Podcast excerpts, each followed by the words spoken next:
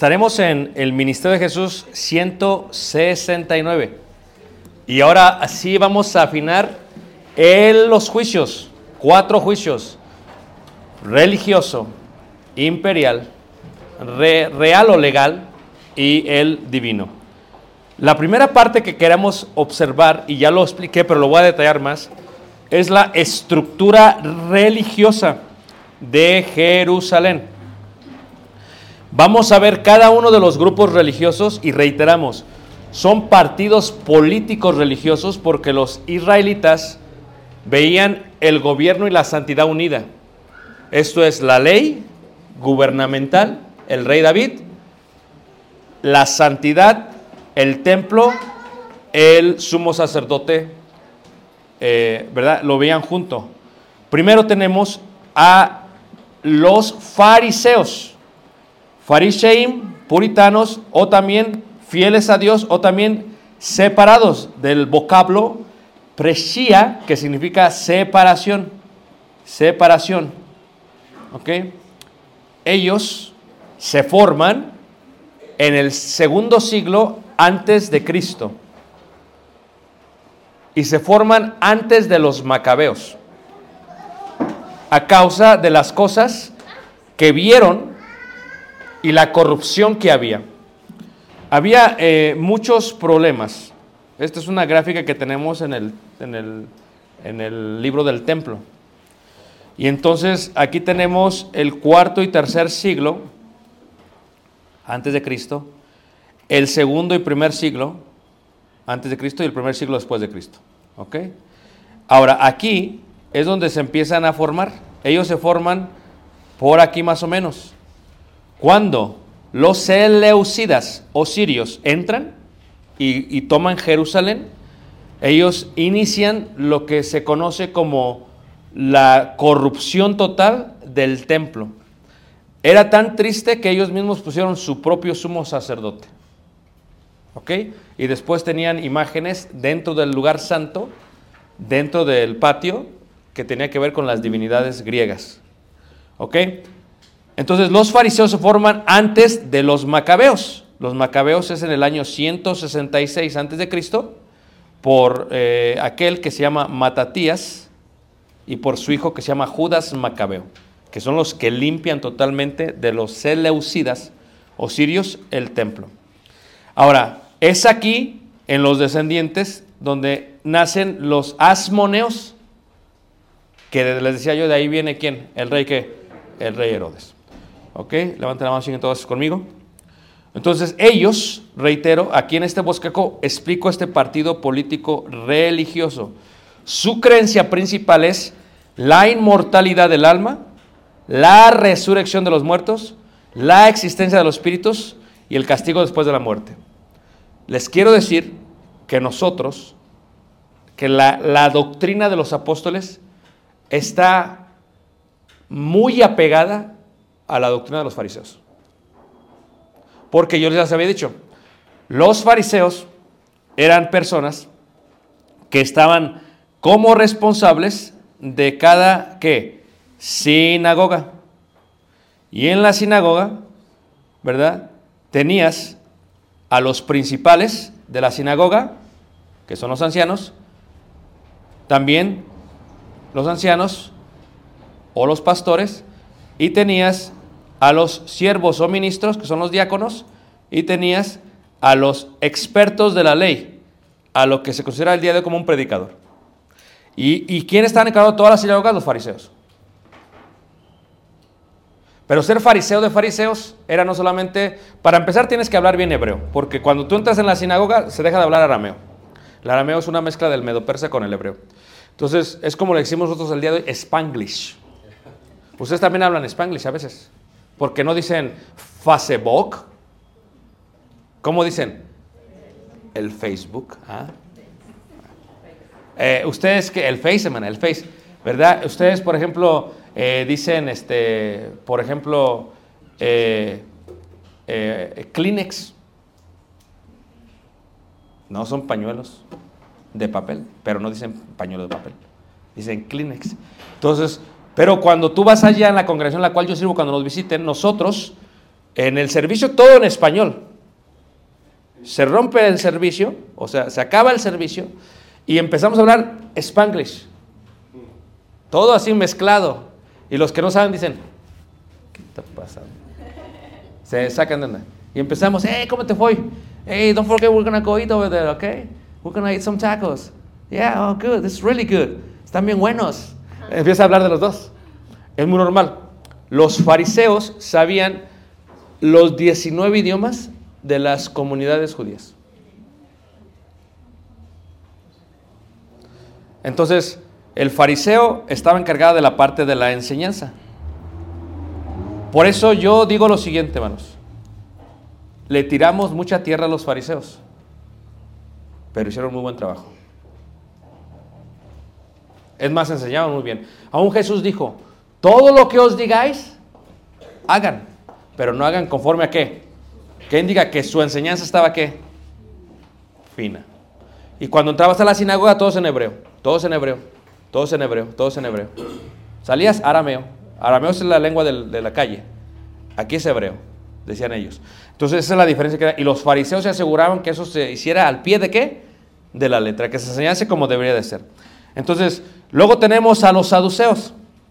Saducayo viene, inician en el tercer siglo antes de Cristo por Sadoc. Y ellos, ¿verdad? Realmente tienen la influencia económica y las posesiones políticas más grandes de Jerusalén. Pero ellos tienen creencias distintas a los fariseos. Porque las creencias de los eh, saduceos es que negaban la resurrección, la retribución del más allá, y ellos decían, el alma muere con el cuerpo. Decían, no hay ángeles, no hay demonios, no hay libre albedrío, no hay Seol. Y eran parte de qué, hermanos? Del Sanedrín. Échale. Y los fariseos y los saduceos traían qué? Chocaban. Por eso Pablo dice, ok, ¿te acuerdas? En Hechos 20, 20. Y habla de la resurrección, mira. Sabe el punto. Fíjate, bien inteligente Pablo. Tenemos a los celotes, una secta fundada por Judas el Galileo, el cual lo mencionan después. Manifestaron mucho celo por la ley de Dios y siguieron el ejemplo de Matatías, de aquel macabeo. A ver, ¿por qué la, la Biblia católica tiene macabeos? Sí. Y no, y no lo aceptaron los hebreos porque está escrito en griego. Dice, no, eso no, esto está escrito en griego. Tiene que ser escrito en qué? En hebreo. Porque el griego es el, idioma del diablo, decían ellos. ¿Sí lo ven? Eso decían cuando pasó eso, ya después ya tuvieron que hacer la traducción porque todos estaban hablando, eh, es como antes, como los hermanos, ¿a poco no? No, no, no, no, no, el proyector es del diablo. La, esto es del diablo, decían los hermanos, ¿a poco no? El internet es del diablo. Y se vino la pandemia. No, hermanos, no es del diablo, es de Dios. Si se fijan, hermanos, cómo cambian, así le pasó a ellos. El griego era del diablo, pero después dicen, no, es que todos hablan griego, ¿cómo las dos para enseñar la letra? Es que traducirles el- a la Septuaginta. Pues no hay de otro. Eh, luego tenemos los Galileos, era un partido político con formas religiosas que habían seguido a Judas de Galilea, pero no concordaban con los celotes. Eran revolucionarios y luchaban por los derechos territoriales. Luego tenemos a los samaritanos, una raza mezclada. Eh, ¿Ustedes realmente saben por qué los judíos no podían ver a los samaritanos? Ok, sí, por ahí va la idea, porque eran de algo. ¿Por qué? ¿Por qué, hermanos? ¿Saben? ¿Alguien sabe? ¿Listos? ¿Ah? Sí, pero, pero ¿saben quiénes son? ¿De dónde vienen? Cuando vienen de Babilonia y dice el escriba, se separan de las mujeres extranjeras y los hijos también se van. Y esos que se van son los samaritanos. De ahí fluyen. Pero también porque se edifican, porque no pueden entrar a Jerusalén, se edifican su propio templo en Harisim, en Samaria. Y se ponen sus propios sacerdotes, pero espérate, para empezar no son de la tribu de Leví. ¿De dónde los sacas? Y hasta el día de hoy hacen sacrificios samaritanos en la religión de lo que ellos le llaman Palestina. Sí. Y si Dios permite nos da vida, vamos a ir para allá. El año que viene, en el 2023, el 8 de julio estaremos ahí si Dios permite, porque hay una parte que no he visto y tengo que ver. Entonces ya le dije, te me vas a meter, pero es que allá que tú me vas a meter allá. tú. Y el grupo también. No sé cómo le vas a hacer. No sé cómo le vas a hacer. Vas a ser nuestro coyote. Vas a meter. ok, el templo de Jerusalén, Herodes el Grande, segundo hijo de Idumeo, Antipas, Herodes no era, por tanto, un verdadero judío. Porque les había dicho yo que cuando se fluye de los macabeos, de los macabeos, perdón, y luego viene el, reino asmoneo, el reino asmoneo realmente es colocado por los seleucidas. Dice, no sabes qué, vamos a poner nosotros nuestro propio. Y ellos pusieron su propio sumo sacerdote, su propio rey y todo lo demás. Entonces, ¿qué es lo que pasa? Él realmente es una mezcla, por eso los judíos no lo veían puro, porque realmente no era puro.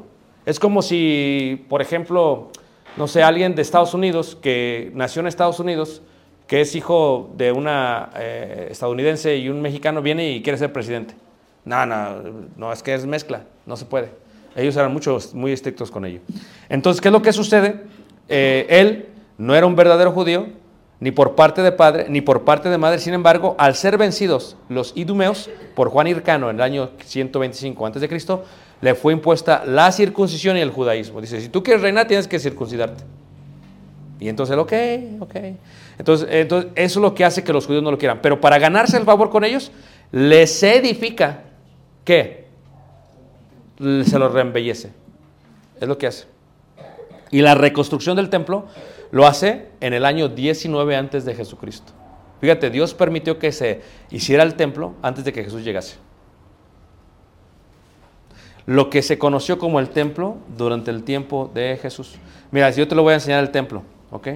Esto fue lo que vio, ah, esto fue lo que vio Jesús. Este. ¿Sí ves? ¿Listos? La puerta la hermosa, la cámara de la leña, la cámara de los nazareos, la cámara de los leprosos, la cámara del aceite. ¿Qué es lo que está más cerca del templo? La del aceite. Ahora, ¿qué tienen ahí? Las trompetas. ¿Cómo que las trompetas? O sea, ahí tienen la caja fuerte, el dinero. ¿Por qué? ¿Se acuerdan cuando dice Jesús, dice, cuando tú deis algo, que no sepa tu mano izquierda lo que es la derecha? ¿Por qué? ¿Sí saben, hermanos? Levanten la mano, no saben ni de qué estoy hablando.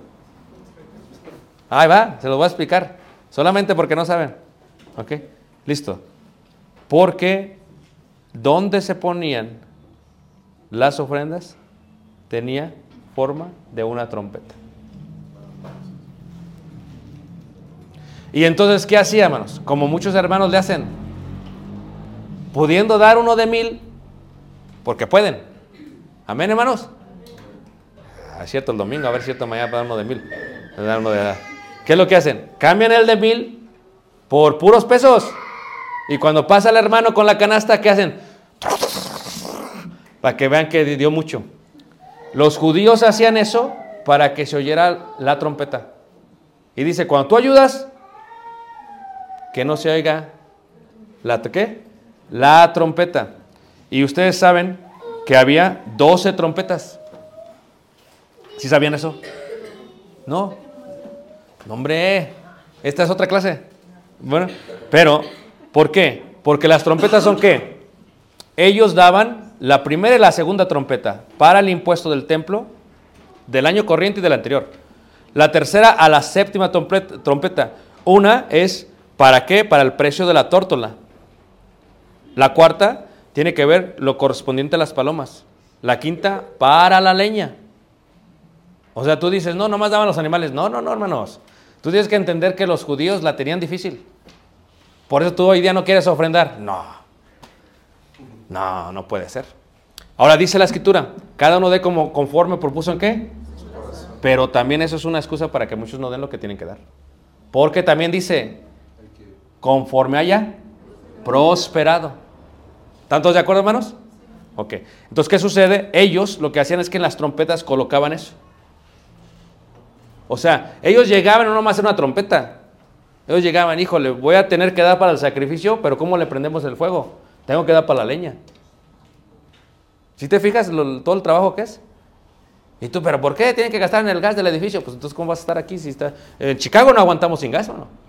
Necesitas eh, calefacción. Se pone menos cero. Se pone menos cero. Nos ha pasado que se descompuso una vez en el servicio y diga, ¿van a aguantar, hermanos, o damos un break? Ah, que aquí están. Sí, hermano, vamos a aguantar. Se puso menos cero. Entonces, las trompetas son los cofres. Como lo que estamos viendo aquí, la viuda que está llegando a darle la trompeta. Ella dio blancas. Oye, aquí dónde están las blancas. Que, iba a regalar. Acá está. Ella dio las blancas. Estas son blancas modernas. A ver, hermanos, una blanca porque ya las tengo que acabar. Díganme, ¿cuántas trompetas? 12 trompetas. Díganme para qué era la primera y la segunda. Ándele. ¿Y? No. Para los impuestos del templo del. Ándale. ¿De quién, quién es tu papá? Es hermano, orgulloso. ¿Se siente orgulloso, hermano? Bueno, tantito, ¿eh? está bien, porque luego se le sube la cabeza. Muy bien. Entonces, esto es lo que vio. ¿Sí ves? Patio de las mujeres, esto es lo que está viendo. Esto es lo que se ve. Y luego entras a la parte. Esto lo hizo Herodes. ¿Quién, hermanos? El grande. ¿Cuándo lo hizo? Lo acabó el año 19. ¿Antes de quién? Jesucristo. Así que cuando vino Jesús, lo que Jesús vio realmente fue esto que estamos viendo. No solamente edificó ello, construyó el hipódromo, fortalezas, ¿verdad? Es, es- es increíble. Yo he estado en varias de sus fortalezas. Mis respetos. Era malo, pero era bueno para construir. Era malo, pero era bueno para construir. ¿Me entiendes? Ahora, eso fue lo que vio Jesucristo. Veamos el organigrama religioso, porque tiene que haber orden. Número uno, sumo sacerdote. ¿Quién? Dices, está el suegro de Caifás, Anás. Y Caifás, ya les expliqué por qué. ¿Se acuerdan ustedes más por qué? Porque se tiene que estar preparando qué. Porque si se nos muere un día antes del día de la expresión, tiene que haber uno para que lo haga, si no, rompemos la ley. Ok, entonces eso sucede. Antes de Caifás, él estuvo como sumo sacerdote. Como ex sumo sacerdote tenía una influencia muy grande. Aparte, era el suegro de Caifás. Caifás era sumo sacerdote de aquel año. Familia de los sumos sacerdotes, según Hechos 4, 5 y 6. Después de ellos, ¿quién sigue? El Sanedrín. Ese es el organigrama, esa es la alta autoridad dentro de ellos. ¿Ok? Lugar del juicio, Lucas 22, 54, casa del sumo sacerdote. Caifás. Ya les dije dónde estaba, ya les expliqué, ya les dije por qué. Es importante saber que ahí es donde se encuentra. Si ves aquí, estamos viendo Jerusalén y te encuentras aquí, está el palacio de Herodes, está el palacio Asmoneo, está la puerta Jena, está el valle de Tiropeoán y en la parte de aquí abajo es donde está la, la casa de Caifás. Aquí está, la casa, la casa de Caifás. Ya, cuando se hizo este mapa, no, había, no se había acabado el reporte arqueológico. Se acabó, le tienes que quitar el acento de interrogación porque ya tienen las pruebas arqueológicas de qué, qué fue. Ok. So, tú tienes que ver este mapa, pues ya es antes, antes de. Y le decía que tuvimos la gran bendición de que nos guió el, arqueólogo que los cavó, que era, eh, era esposo de, de Ruti, nuestra guía, que murió en el año 2020. Eh, eh, Geba se llama él. Buenísimo, es increíble, es, es, una eminencia en la arqueología. Pero es muy serio, muy tranquilo, muy, muy así, muy introvertido. ¿eh? Muy entonces eso sucede ahí. Entonces ya tenemos exactamente dónde ocurre esto. Eso es el juicio religioso. ¿Ok? Ahora, ¿por qué es juicio ilegal? Según el mandamiento de la Mishnah, que se coloca en el Sanedrin, ¿verdad? O sea, la Mishnah se separa en varias cosas y una de ellas es el Sanedrin. Así es como tú sabes cómo se manejaban en aquel tiempo ellos. El hombre debería ser llevado ante el Sanedrin con los testigos y no por soldados armados. Esa es la primera ley que rompe. ¿Dónde están los testigos? Vinieron los soldados. Ya, ya, ya es la primera ley que se rompe. ¿Se acuerdan cuando les mostramos a Sanedrin en la Cámara de la Roca? Estaba qué? Ahí y el otro testigo y estaban, ahí estaban todos. No podía hacerse un juicio de noche. Es otra ley que rompieron después de examinar las evidencias y a los testigos se tenía que declarar una absolución del prisionero para después de ello declarar una condena. Ellos iban rápido, lo tienen que mandar matar. En su mayoría, el Sanedrín tenía una influencia muy grande por parte de los saduceos. ¿Por qué les afectaba a Jesús a los saduceos? Porque lo que está predicando va en contra de lo que viene después. Este templo no va a quedar piedra sobre piedra. Y haz de cuenta, es como si tú tienes una tiendita y vendes un montón de gancitos y de bubulubus y de todo demás. Y de pronto llega, llega alguien y dice, ¿sabes qué? Se va a destruir esta tienda. Se va a ir tu fuente de qué? De ganancia. Es lo que pasó. No lo podían ver por ello. Eh, por ello, el juez cuestionaría a Jesús. Estaba fuera de todo el orden propuesto por parte de las leyes mismas del Sanedrín la manera de hacer lo legal hubiera sido totalmente distinto. Caifás lo pone bajo juramento en esta forma, te conjuro por el Dios viviente que, que nos diga si eres tú el Cristo, el Hijo de Dios. ¿Sí -huh. ¿Cómo estaba? ¿Quién tenía la mayoría en el, en el Sanedrín y quién lo, lo, decidía? ¿O estaban divididos en partes iguales los diferentes partidos? Eh, había, había no solamente fariseos. Mira, los fariseos tenían el dominio del pueblo, porque dominaban las sinagogas. Pero los saduceos tenían el dominio del Sanedrín y el dominio del templo, porque eran el sacerdocio. Entonces, cuando era una, algo legal, los fariseos siempre no, pero así dice la ley, así dice la ley, y los saduceos nada. Es como el día de la política. O sea, soy mexicano y siempre es problemática la política. No sé aquí si hay un morena, un amlover, no sé. Pero voy a decir algo. ¿Listos? Eh, ¿Cómo que de pronto sale el partido de la Morena? ¿De dónde salieron tantos? ¿Estamos de acuerdo, hermanos? Oye, pues, como que no se hicieron en el año pasado o el sexenio pasado. Lo que yo estoy diciendo es que en el caso de ellos, los intereses es lo que maneja la decisión. Y Jesús estaba corrompiendo todo esto. Pero sí, había más saduceos eh, que fariseos, pero los fariseos tenían al pueblo con ellos. Pero cuando viene Jesús, ni el templo, habéis dicho esto que se dijo, yo os digo, espérate, estás atentando ante los fariseos, ante los saduceos. Y luego dice, espérate, si, si Jesús está diciendo esto, ¿qué vamos a hacer nosotros los escribas? Ya no vamos a hacer copias del... De... O sea, es trabajo, es... Esto es lo que está afectando, hermanos. Nos va a afectar económicamente. Y Judas le responde, sí, tú lo has dicho. Esto lo hacía mayor que el propio sumo sacerdote. Esto lo hacía una vez más, lo hacía qué? Dios. Y si lo hacía Dios, hermanos, para ellos eh, había un gran problema. Reiteramos, mucho que decir, pero la razón por la cual el juicio religioso se pronuncia de esa manera es no porque habéis oído esto, no porque el templo lo tenían que agarrar y lo que él dijo fue, tú lo has dicho, yo soy el hijo de quién? De Dios. Esa es la condena. Por eso lo mataron.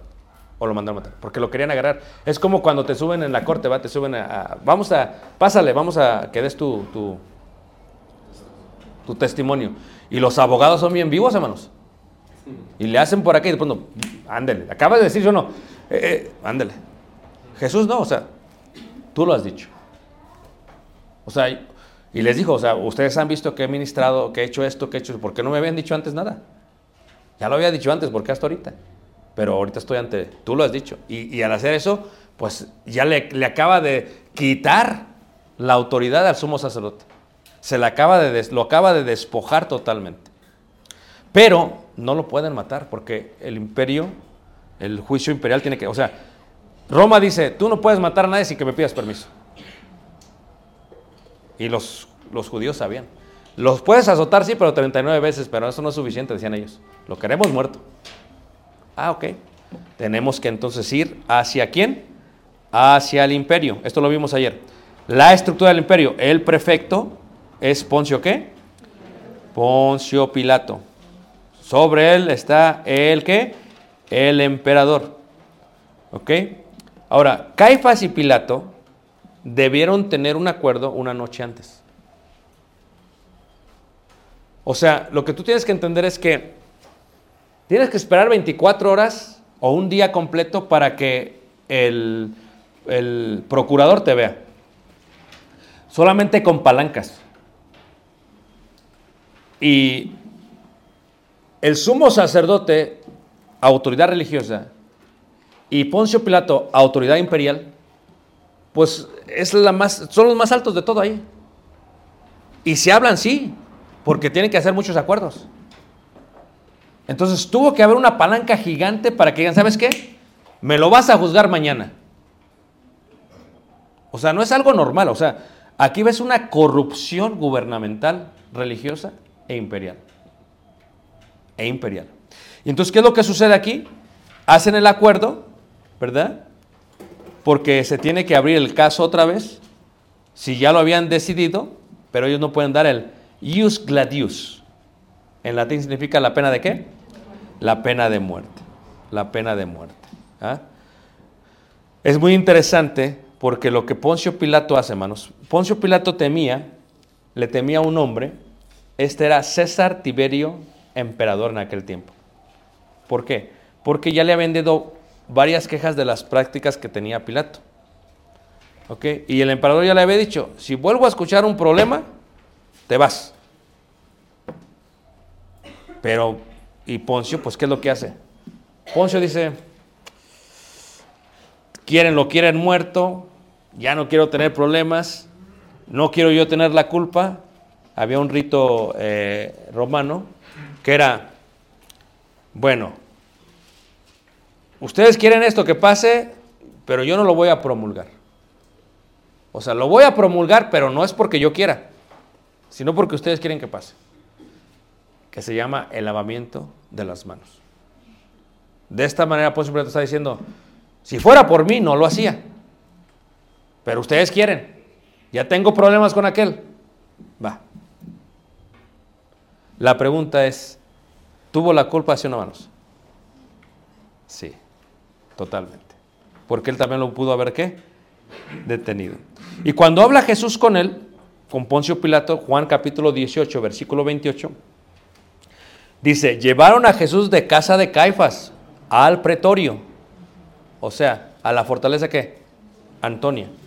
Era de mañana, pues ya había negado Pedro a Jesús, Eh, Pedro estaba en el patio, Juan sí tenía acceso, les decía yo, y dice, eh, Era de mañana y ellos no entraron en el pretorio para no contaminarse y así poder comer la Pascua. Fíjate, podemos hacer acuerdos, pero no nos vamos a contaminar. Es ilógico, manos.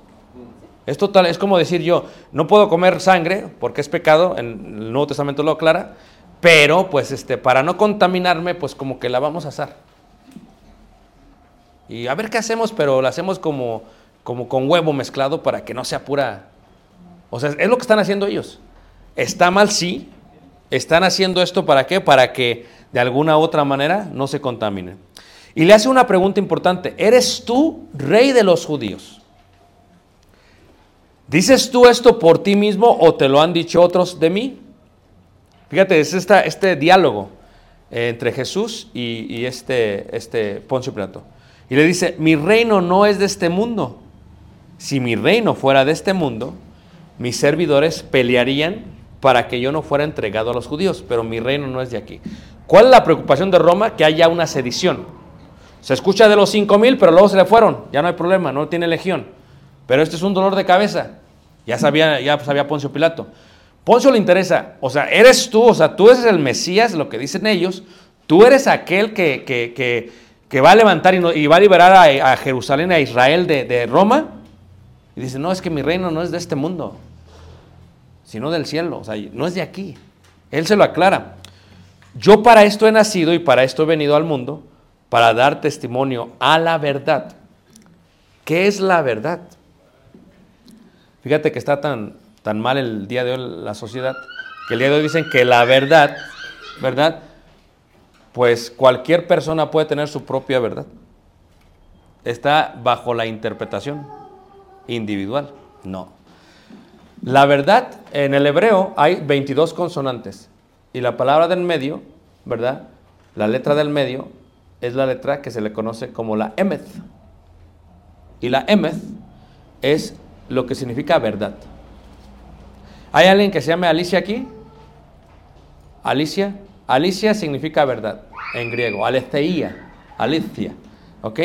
Entonces, la verdad es esa. Esto quiere decir que ni a diestra ni a siniestra. Esto quiere decir que Dios es la verdad. Yo he venido, cuando está orando en el Getsemaní, yo he venido a mostrarles la vida eterna. El único y verdadero Dios. Él es la verdad. Luego dice, santifícalos en tu verdad. ¿Tu palabra es qué? Verdad. ¿Qué dice Poncio Pilato? Yo no hallo en él ningún qué? Delito. Ahora, ¿dónde está pasando esto? En la fortaleza, ¿la qué? La Antonia. ¿Dónde está él? Pretorio.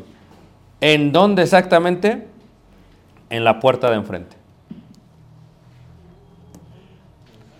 Es más, cuando tú vas el día de hoy, ahí ya, ya son ruinas ahora, ahí abajo es donde digo que están las, las, las, las cisternas, las, celdas, tú bajas en una escalera de caracol, yo lo grabé, no lo he subido todavía, pero ahí está grabado, y ves toda esta parte donde estuvo Jesús.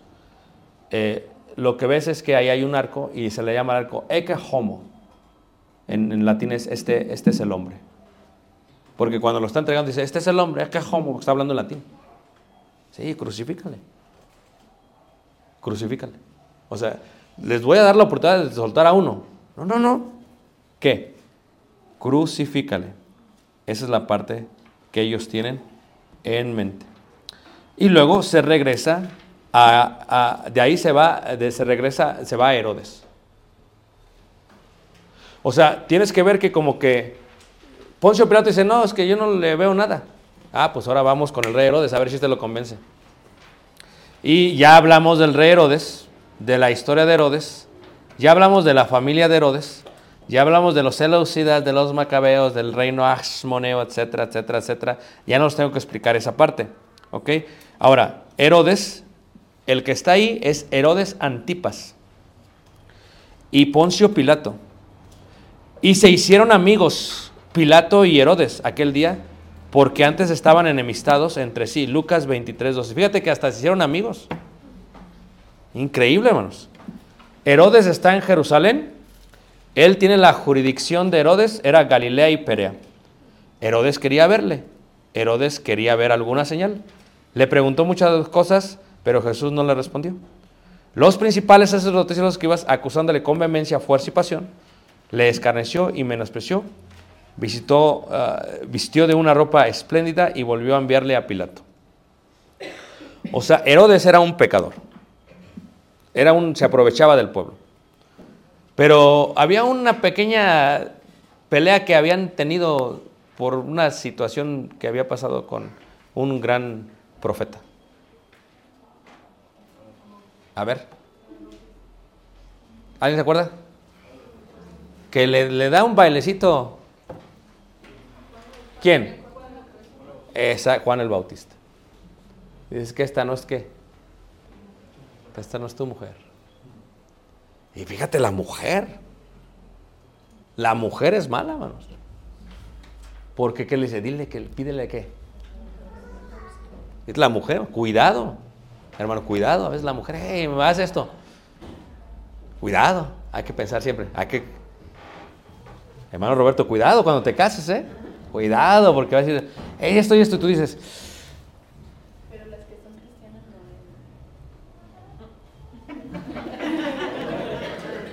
¿A- ¿Algún hermano puede decir eso también? no, no, sí, o sea, las que son verdaderamente cristianas. Amén, amén. Gloria a Dios. ¿Están de acuerdo, hermanos? Pero hay unas que se dicen ser cristianas y no lo son. Son tremendas, hermanos. ¿A poco no? A veces quieren la cabeza del predicador. Sí. Es más, hay una junta y el, esposo está hable y hable y hable. nunca habla, ¿eh? Y hable, hasta se trae su, su acordeón, va su... ¿Qué me dijo mi mujer que les dijera? Ah, espérate. Eso es. ¿De veras? Amén, hermanos. Aquí hay miedo, aquí hay miedo. Entonces, eh, ese era el problema que tenían, ¿verdad? Pero Pilato y Herodes, ¿verdad? Se hicieron amigos. Ahora, ve lo que pasa. Cuando regresa, regresa, ve, Jesús, eh, juicio religioso. Número uno. Juicio imperial. Número dos. Juicio legal o real. Número tres. Este lo manda de regreso. A él no le importa nada. No le importa nada a Herodes. ¿Ok?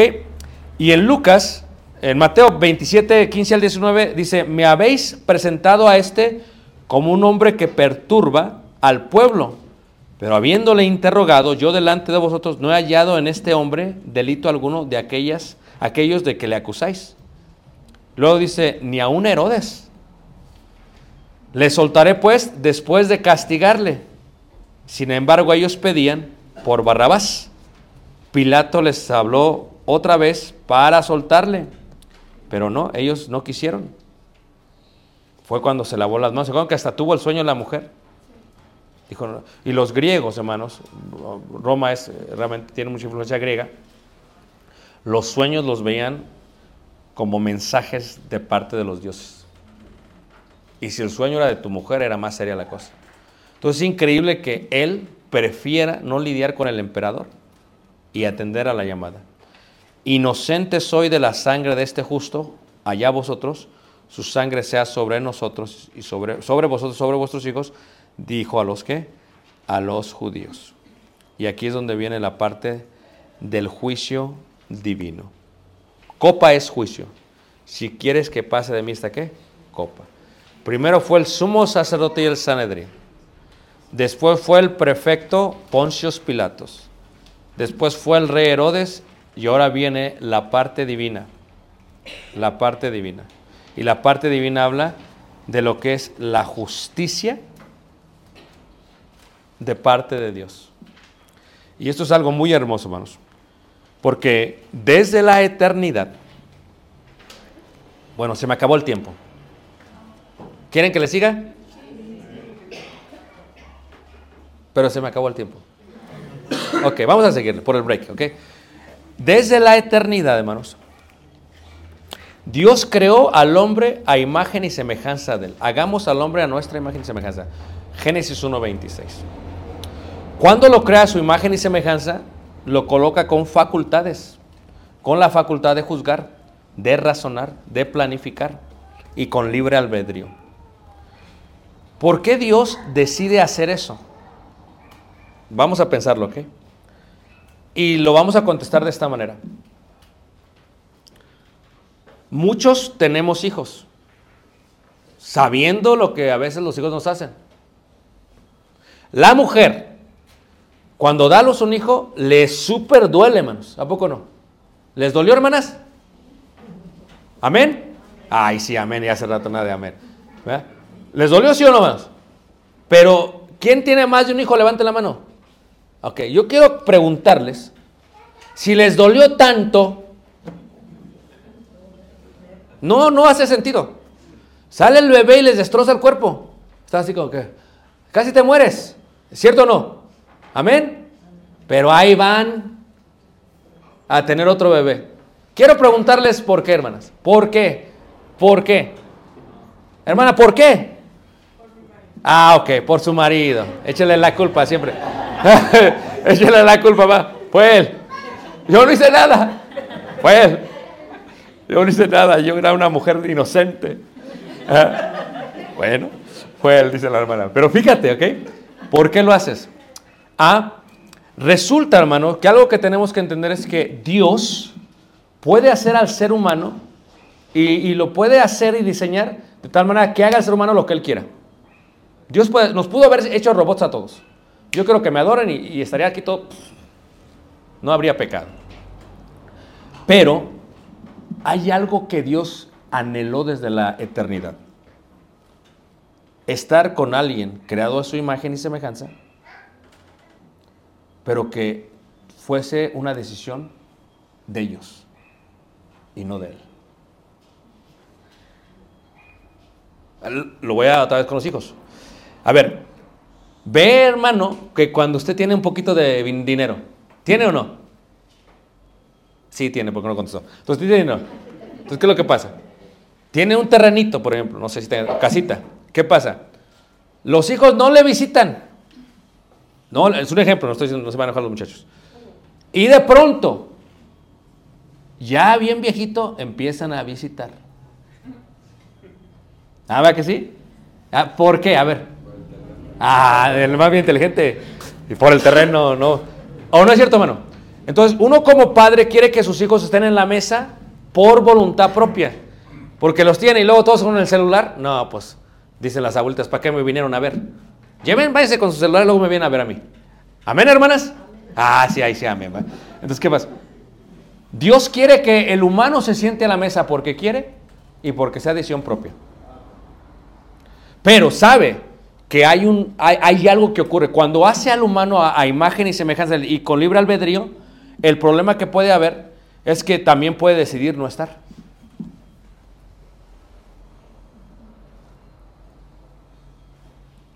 O sea, puede decir, ¿sabes qué? No quiero estar, no quiero creer, no quiero estar contigo.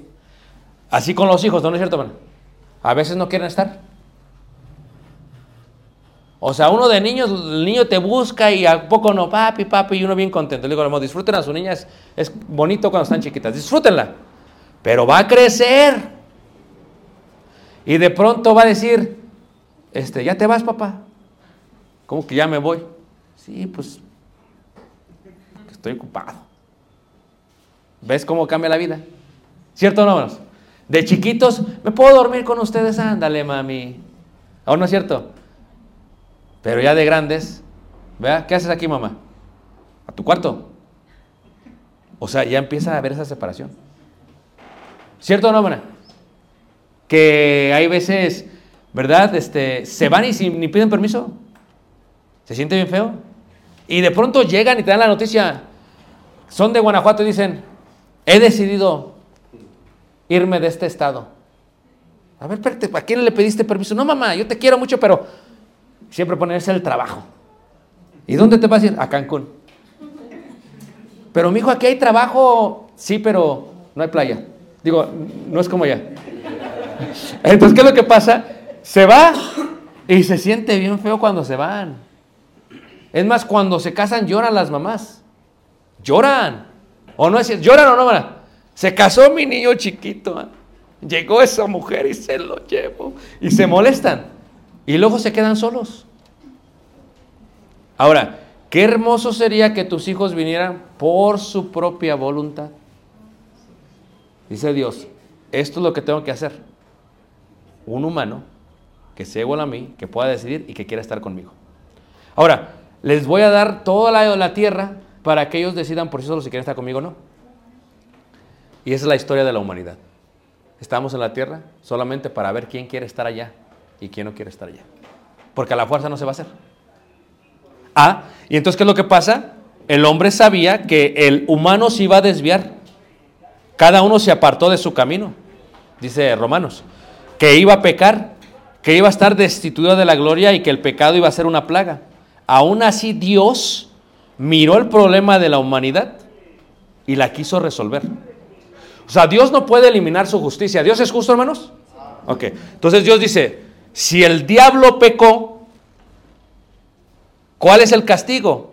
La eternidad separado de mí. El fuego eterno.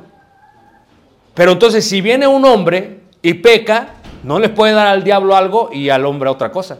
Eso sería injusto. Entonces tiene que darle lo mismo. Eso es un Dios justo. Pero como el hombre lo hace a imagen y semejanza y tiene la opción y la opción él sabe que se van a descarriar y que van a pecar y que se van a apartar de su camino, hay otro problema. El problema es, ¿cómo le hago para que se acerque a mí? Porque la paga del pecado es que muerte. Lo primero que tengo que hacer es que tengo que ayudarles a comprender esta idea de la muerte y les voy a dar el Antiguo Testamento y la sangre para que vean que la sangre es la vida y que la sangre se da para la, la- la paga del pecado. Pero después, los animales no pueden, porque no están al valor del ser humano. No pueden, holocausto no quisiste. Por lo tanto, dijo el hijo, yo voy, yo voy a ir, yo voy. ¿Y qué sucede? Jesús sabiendo todo esto, decide hacer ello y lo que decide es hacer justicia. Y la única manera de hacer justicia es que un ser humano muera no por sí mismo, como el sumo sacerdote, que tenía que dar por sí mismo primero, sino que muera sin haber hecho nada por los demás. Pero no había ser humano que pudiera hacer eso. Entonces, ¿qué es lo que hace él? Se encuentra entre el problema. Dice la escritura, este es el pacto que haré con ellos. Después de aquellos días, dice el Señor, pondré mis leyes en sus corazones y en sus mentes los escribiré, añade, y nunca más me acordaré de sus pecados y qué? Y transgresiones. Lo que hace Dios es que dice, no se puede, voy a ir yo. Y no voy a pecar. Y voy a dar mi vida por ellos. ¿Ah? ¿Cuál podríamos decir fue el momento más fuerte para Jesús? ¿Los 40 días de la tentación o la última semana de su pasión? Fíjate, y Jesús lo hace, ¿por qué? Lo hace porque Jesús quiere cumplir lo que es qué? Justicia. Ahora, justificación no es que eres inocente. Justificación lo que está indicando es que vamos a pagar. Tú eres, y, e- hiciste mal, pero vamos a pagar. Cuando Jesús nos justifica es porque Él da su vida por nosotros. Seguimos siendo culpables, hermanos. Solamente que ya se pagó por nuestra culpa. El pecado no es un artículo que se carga, es una acción. Porque si fuera un artículo que se carga, muchos ya no pudiéramos caminar. Pero si es acción, es diferente. Cuando tú mentías, fue pecado. Cuando tú fornicabas, fue pecado. Cuando tú adulterabas, fue pecado. Cuando tú robabas, todos estos pecados, ¿ok? ¿Qué es lo que hace? Tiene que haber una solución. ¿Cuál es el juicio divino? El juicio divino es este, que la manera de arreglar este problema es que alguien tiene que morir. El justo por los injustos, dice Romanos. Entonces, ¿qué es lo que hace Jesús? Viene a justificarnos. Pero tiene que morir. ¿Y cómo va a morir? Tiene que morir en una cruz. Para cumplir lo escrito en Deuteronomio 21, 23 que dice, porque maldito por Dios es el colgado y no contaminarás tu, tierra que Jehová tu Dios te da. ¿Por qué? Por heredad. ¿Ustedes han escuchado la teología de justificación? Primera parte. Les voy a explicar. ¿ok? En los tiempos de Moisés, cuando los colgaban en un, en un, en un madero, la ley decía que lo tenían que colgar, que era maldito ¿ok? Pero lo ponían de tal manera que estuviese dando el rostro hacia toda la gente y pudieran ver su vergüenza. ¿Ok? No solamente eso. La idea tiene que ver, ¿ok? Que al hacerlo, según el Talmud, Nesakim Sanedrin 643, el gran Sanedrín decidía que el hombre fuese puesto cara a los espectadores sobre un madero con sus brazos colgando horizontalmente de otro madero. Esto no debe confundirse con la idea de la crucifixión, porque esto lo hacían los judíos y no los romanos. ¿Ok? Dice, hay, sino más bien que la idea del versículo tiene aparentemente a justificar la ejecución de Jesús, donde el cuerpo tenía que ser quitado antes de pasar la noche para no contaminar la tierra que se le daba por heredad. Aparte de ello, la manera de morir era para avergonzar hasta la muerte al que tal cosa hacía, pues no solo lo exponía a tan triste ejecución, sino también al hecho propio de nunca ponerse de rodillas para arrepentirse. Ya que los colgaban en el madero menos, ¿ok? Ya no podían arrodillarse, ya no podían pedir perdón, ya no podía haber cambio. Maldito el que era colgado en un madero.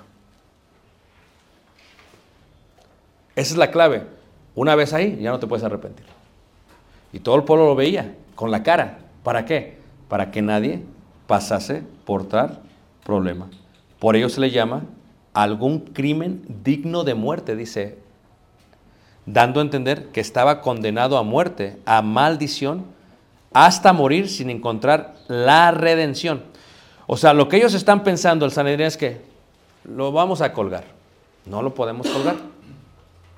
Que lo hagan los qué? Que lo hagan los romanos. Pero lo vamos a colgar. Maldito, no se va a repetir. Ellos no entendieron que Jesús iba a ser colgado en el madero. No para que él ya no pudiera redimirse. No para que él ya no pudiera arrepentirse. Sino para que todo el mundo pudiera arrepentirse cuando viese la cruz de Cristo. Y no se podía arrodillar, no, pero es que él no necesitaba de qué arrepentirse. Nosotros, sin embargo, necesitamos mucho de qué arrepentirnos. Y entramos al concepto de Deuteronomio.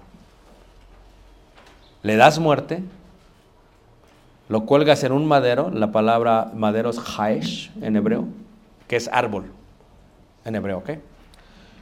No se deja que pase la noche, se debe enterrar en el mismo día y maldito por Dios es colgado. El propósito de esta ley judicial es que el pueblo, al ver a esta persona, tema, sabiendo que está condenado a muerte y no podrá arrepentirse de tal manera, ni de rodillas podrá ponerse. El temor tendría que ayudar al pueblo a no llegar a ese punto. Y lo que sucedía en la cruz o en el madero, no hay que confundirlo, era lo que veremos después del descanso.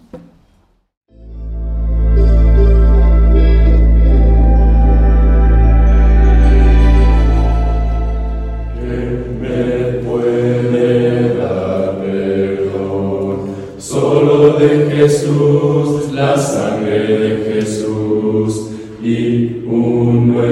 nuevo corazón. Solo de Jesús, la sangre de Jesús. Que Dios es grande, Dios es fuerte. Solo de